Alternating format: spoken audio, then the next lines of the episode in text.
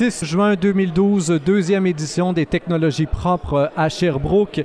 Nous avons avec nous pour nous en parler Chloé Legris, organisatrice de Sherbrooke Innopol, et le PDG d'Enerchem, Vincent Chornet, qui est le président d'honneur de l'événement en question. Un rendez-vous qui voulait donner la possibilité à une dizaine de jeunes entrepreneurs de présenter leur entreprise qui se spécialise évidemment dans les technologies propres, donc de présenter cette entreprise à des partenaires potentiels du monde financier, industriel, agricole et autres. Alors, Madame Legris, les technologies propres sont en, en émergence, on pourrait dire. Ça fait combien de temps que tout ça est en train de se mettre en place et vers où on s'en va avec ça? En fait, le rôle que Sherbrooke Innopol occupe dans le secteur des technologies propres, ça fait deux ans qu'on est en train de le mettre en place. Euh, c'est certain que l'Estrie et Sherbrooke, ça fait plusieurs années qu'ils sont déjà euh, actifs. Les entreprises sont actives pour développer des technologies au bénéfice de l'environnement, comme Enerchem, euh, comme Enviro Accès et comme d'autres aussi. Mais donc, de créer vraiment cette synergie régionale et de créer euh, des événements structurants comme celui d'aujourd'hui. Alors, ça fait à peu près deux ans qu'on travaille à cela euh, pour euh, aller encore plus loin deux ans de votre côté, au moins une dizaine d'années du côté d'Enerchem. Vous le disiez dans votre présentation, on est sur le point de la commercialisation avec euh, les produits que vous faites chez Enerchem. Et euh, ça fait maintenant dix ans qu'il y a eu les premiers 6 millions d'investissements euh, de la part de la FTQ. Donc, c'est long quand même, mettre sur pied tout ça avant même de pouvoir le commercialiser une première fois, là. Absolument. C'est de, la technologie industrielle, donc ça prend beaucoup de temps. Il faut être patient. Aujourd'hui, on entre la phase de commercialis commercialisation. On a environ 300 millions en chantier. Alors, on construit nos usines, on les place un peu partout. Et euh, ça a valu la peine. Et vous disiez, on consomme encore et toujours plus dans le monde actuellement, et donc tout est encore à faire, tout est à changer. Absolument. On, on consomme plus de pétrole, on achète plus de voitures. Il y a un peu partout euh, dans le monde occidental et même aussi dans les pays en émergence. Euh, par exemple, la Chine, euh, des carburants nouveaux, alors des mandats réglementés pour euh, de nouveaux carburants euh, avancés. On connaît l'éthanol à partir de maïs euh, aux États-Unis. Maintenant, on parle d'éthanol cellulosique à partir de plantes, à partir de biomasse et aussi à partir de déchets, ce qui est ce que Enerchem fait. Alors, aux États-Unis, il y a un objectif précis, mandaté, de 16 milliards de gallons de carburant dit de deuxième génération. Ça, c'est un marché d'environ 40 milliards euh, qui se développe actuellement et qui va venir se remplir au cours des 10 euh, prochaines années. Et vous disiez aussi au cours de votre intervention, là, le marché est en pleine transition. Vous le voyez, vous, ça fait dix ans que vous euh, pataugez là-dedans, on pourrait dire, et vous voyez que maintenant, le monde financier commence à comprendre finalement le potentiel de l'économie verte. Euh, ce qui n'était pas le cas nécessairement il y a à peine trois ans, quand on parle de déchets, quand on parle d'eau, quand on parle euh, d'énergie euh, solaire qu'il y a de l'argent à faire. Alors, c'est organisé euh, autour des technologies propres ou du clean tech, toute une infrastructure de capital de risque aux États-Unis et ici, qui sont maintenant mises à contribution et vraiment qui, y croient. Je pense qu'il y a eu plus d'investissements en Amérique du Nord en technologie propre l'année dernière qu'il y en a eu en technologie de l'information, qui est une première et qui est donc un fait très clair par rapport à votre question. Madame Legris, parmi les présentations qu'on a eues aujourd'hui, il y avait une seule femme.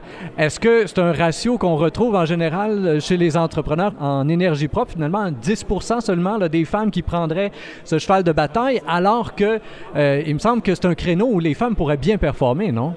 Bien, effectivement que le monde de l'entrepreneuriat, c'est vraiment un monde qui est majoritairement masculin, mais qui sait, ça changera peut-être dans les années à venir parce que les femmes ont effectivement beaucoup d'intérêt dans les technologies environnementales. Une des choses aussi qu'on a remarqué dans presque toutes les présentations qui ont été faites, euh, tout le monde parlait du retour sur investissement, parfois en trois mois, parfois en six ans ou quelque chose comme ça. Ils sont vérifiés, ces chiffres-là?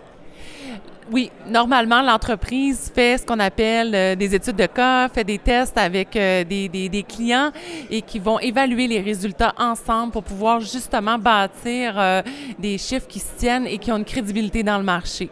Ce qu'il faut comprendre aussi, c'est que chaque type de technologie va présenter des paybacks qui sont différents. Par exemple, en technologie solaire, un payback de six ans, c'est extraordinaire. Mais dans d'autres cas, il faut une technologie, par exemple, dans le bâtiment, où est-ce que le payback va être en bas de deux ans si on veut que ce soit attractif. On se retrouve maintenant en compagnie de M. Webster, qui est vice-recteur au développement durable pour l'Université de Sherbrooke. L'intérêt pour l'université d'être, d'avoir une présence marquée là, aujourd'hui? Mais vous savez, l'université collabore avec beaucoup, beaucoup de partenaires à l'échelle internationale comme à l'échelle locale. Nos partenariats se font avec IBM comme se font avec de petites entreprises locales en développement. Ce que les profs font continuellement à l'université, c'est tenter, bien sûr, à travers leurs recherches, de contribuer au développement de l'ensemble de la société. Ça se résume en quatre petits mots clés, cette stratégie-là pour les profs.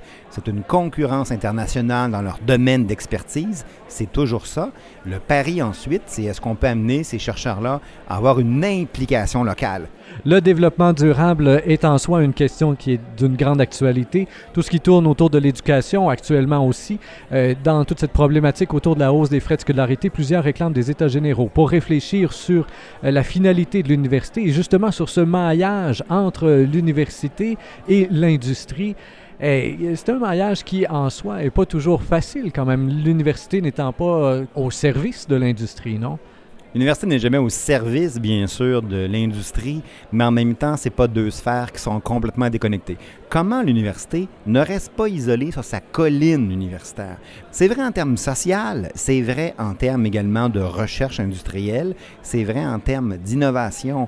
Un étudiant en génie, lorsqu'il fait sa formation, veut être le plus appliqué possible. Donc, il faut être capable de le mettre au cœur de cette préoccupation d'inventer, d'innover les produits les plus pertinents possibles. Mais ce n'est pas vrai partout. Alors quand c'est faisable, possible, souhaitable collectivement, il faut le faire. Quand ce n'est pas pertinent, il ne faut surtout pas le faire. Mais c'est jamais l'industrie qui va l'idée ces programmes, c'est jamais l'industrie qui va définir ses besoins de formation et ses grandes orientations. Parmi les entrepreneurs qui ont fait une présentation aujourd'hui, donc Pierre-Luc Choquette, directeur général de Biosolutions CR, qui se concentre entre autres dans tout le domaine euh, des huiles et euh, les huiles pour les vélos, les huiles pour la machinerie, etc.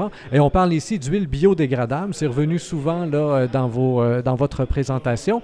Et quand on parle d'huile biodégradable, on parle d'huile biodégradable en combien de temps exactement?